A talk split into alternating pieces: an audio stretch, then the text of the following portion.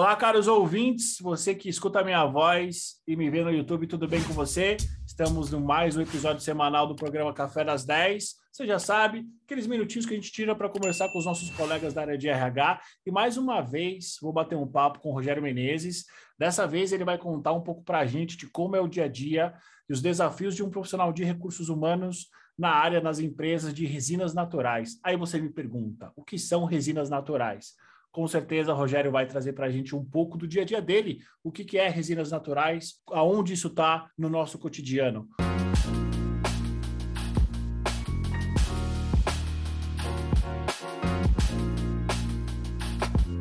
Rogério, bom dia, como é que você está? Bom dia, Eduardo, prazer estar aqui novamente participando desse evento e estou aberto aí a, a, dialogar com você sobre o mercado de resinas naturais e o papel do RH nesse contexto. Muito bom, Rogério. Para quem nunca viu você, você que é um dos participantes mais assíduos, e eu já te agradeço por isso. Rapidamente, quem é você no mercado de RH? Eu sou um profissional é, com bastante experiência em cargos estratégicos nessa área. Eu tenho feito nos últimos anos um papel também de gestor da sustentabilidade, e eu já falei uma vez para você uh, que sustentabilidade tem tudo a ver com o trabalho de um profissional de recursos humanos dentro das empresas, mas eu acumulo aí cerca de 30 anos de gestão estratégica na área de gente, é, sou um apaixonado por pessoas uh, e acredito que são as pessoas que transformam as empresas e, vão, e vai continuar assim por muitos e muitos anos. Concordamos com isso, Rogério. Agora, já tirando dúvidas de quem chegou até aqui, que é o mercado de resinas naturais? Que mercado é esse? O que, que é isso? Esse mercado é surpreendente. É, ele começa a partir de um trabalho artesanal nas florestas de pinos ou pinheiro, é, de onde são, é, de onde é extraída a goma resina e essa goma resina, ela se transforma em vários produtos aplicados em diferentes indústrias, desde a indústria de cosméticos, passando pela indústria farmacêutica, alimentícia, de sanitizantes. Então é um produto da natureza que vai servir a, aos consumidores em diferentes mercados. E a extração dessa resina, ela é feita ainda de maneira artesanal, como se fazia a exploração do látex é, a partir da seringueira. Então, os nossos uh, tarefeiros, como a gente costuma chamá-los, eles vão à floresta uh, e vão resinar esse pinos. Uh, e tem um ciclo longo, esse processo uh, dura cerca de 20 anos, ou seja, 10 anos para um pinheiro atingir a fase adulta e mais 10 anos para que a gente possa resinar, para que ele possa fornecer a goma resina. Essa goma resina sai das florestas e é transformada em nossas indústrias químicas, em diversos produtos que vão atender essas indústrias que eu mencionei. E uma coisa muito interessante, quando nós fazemos a integração dos novos funcionários, para que eles tenham uma noção do que nós produzimos é, e como nós impactamos a sociedade, né?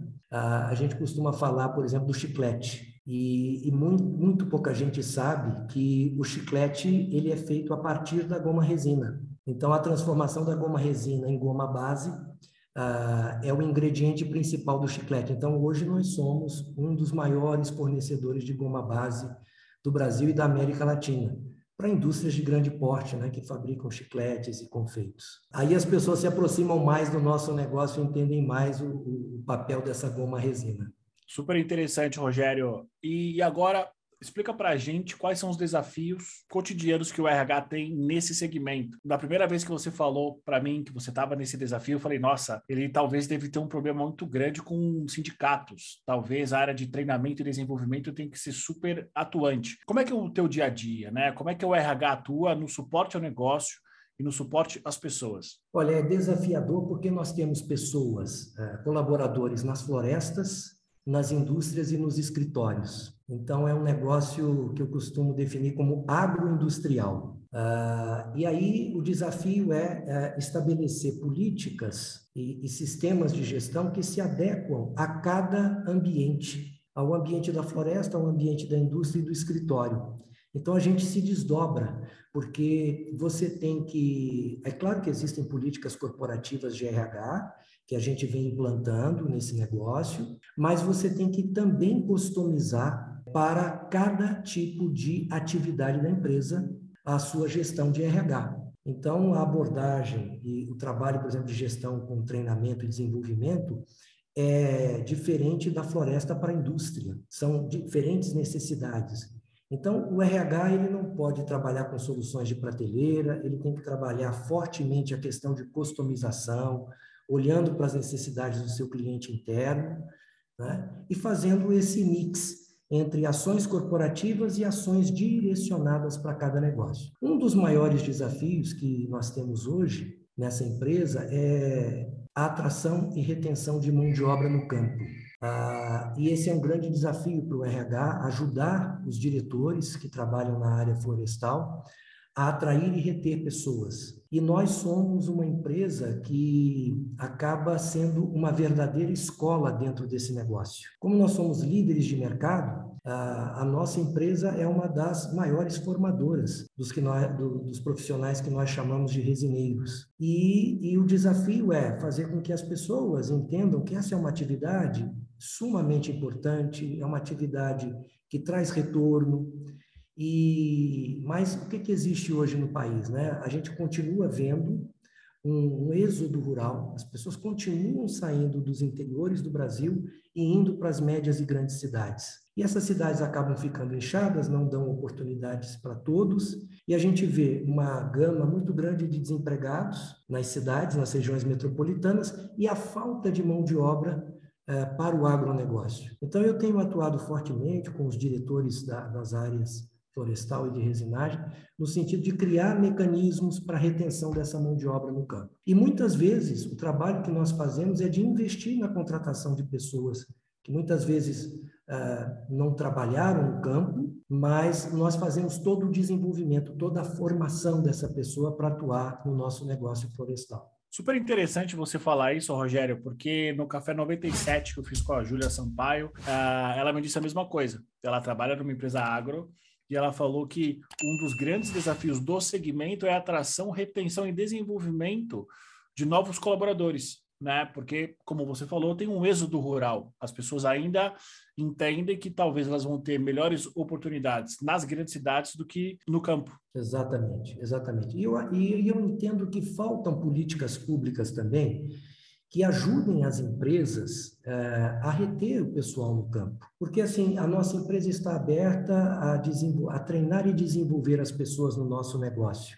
Mas elas precisam contar também com uma infraestrutura pública no entorno que as faça permanecer nos interiores do Brasil e não migrar para as grandes cidades, é? já muito inchadas, é, cuja a infraestrutura já está desgastada, defasada, enfim. Então, esse é, é o maior desafio e a gente está é, colocando todo o nosso esforço nesse sentido. Entendi. Rogério, você que já trabalhou em outros segmentos, já é um profissional bastante experiente, passou por várias revoluções na área de recursos humanos. Com toda essa tua experiência e bagagem, o que, que você tem aprendido nesse segmento novo de resinas que eventualmente você entende que ele possa servir como melhores práticas para outros segmentos? Olha, o que eu tenho aprendido nesse negócio é, é que uma gestão humanizada pode parecer redundância, mas ela prepondera sobre qualquer sistema de gestão automatizado de, de pessoas, né, ou de recursos humanos. Então, essa gestão humanizada, ela passa por, a, pela construção de um relacionamento de longo prazo com os seus colaboradores. É, é de poder tratar as pessoas ah, como elas são, com as suas necessidades. Então, eu tenho, eu tenho visto isso. Eu, eu trabalho num, num negócio que é familiar, que tem mais de 110 anos de tradição, onde as relações com pessoas são extremamente importantes. Antes de qualquer coisa, ah, o vínculo estabelecido pela confiança e pelo compromisso é muito mais importante do que a questão de avaliar as competências e habilidades daquele profissional, porque isso empresa e colaborador vão desenvolver em conjunto, em parceria. Então, é, eu acho que esse é um dos pilares da gestão humanizada e é, e é algo que eu vim confirmar aqui é, no grupo onde eu estou trabalhando. Então, quanto mais a gente se aprofundar nessa relação, é claro, né, deixando claro os limites de cada um, enfim, mas quanto mais forte for essa gestão humanizada, é, melhor será a relação dessa empresa com seus colaboradores. É engraçado, Rogério, você falar isso que pode parecer redundante, mas eu venho acompanhando recentemente alguns relatos de, de, profissionais, principalmente no LinkedIn, que foram demitidos de uma maneira, não sei se existe essa palavra, desumanizada. Né? Então, por mais que pareça piegas para a gente que é, atua na área, trabalha o dia inteiro, fala sobre recursos humanos o dia inteiro, eu acho que é super importante é, a gente é, manter sempre essa bandeira da humanidade. Não tenha dúvida disso. A gente sabe de casos, por exemplo, de demissões que são feitas através do WhatsApp. Sim. É, então, a gente está desumanizando a relação entre as pessoas. Nenhum problema de utilizar as ferramentas da tecnologia para nos ajudar na gestão de pessoas ou na gestão de ativos e de outros recursos. Mas a gente não pode esquecer que um processo, tanto de admissão quanto de desligamento, tem que ter o um componente emocional, tem que ter um relacionamento entre as pessoas. E, e eu percebo que muitas vezes a, a, a tecnologia tem sido utilizada como fim e não como meio. E isso está causando muitos transtornos. E, e o LinkedIn e outras redes sociais estão demonstrando isso, a insatisfação da sociedade com talvez o excesso uh, ou o mau uso da tecnologia em relação à gestão de pessoas. Rogério, em termos de oportunidades profissionais, quais são as áreas carentes no mercado de resinas? Olha, eu diria que o, que o negócio de resinas naturais tem oportunidades para todas as áreas, mas especialmente para profissionais uh, da área florestal. Pessoas com formação em engenharia florestal, em agronomia, uh, engenheiros de alimentos, técnicos de alimentos, é, é uma empresa que, como eu disse para você, nós temos um mix né, de indústrias e, e, e campo. É, então, assim, o leque é muito grande de oportunidades. Eu diria que ah, investir numa formação relacionada a, tanto à área florestal quanto à área química, que faz a transformação e o processamento de resinas naturais, é um caminho para jovens profissionais, especialmente oriundos de cursos como engenharia florestal, engenharia de alimentos, não é? Ah, então fica essa minha dica para que eles acompanhem ah, o website do Grupo Resinas Brasil para, ah, digamos, identificar oportunidades para desenvolvimento profissional, especialmente profissionais dessas áreas que eu mencionei. Muito bom. Rogério, tem mais alguma coisa que você gostaria de, de falar para a gente que eu não te perguntei? Olha, eu quero reforçar a questão da customização das estratégias de RH para ajudar o negócio a prosperar, com pessoas felizes e engajadas.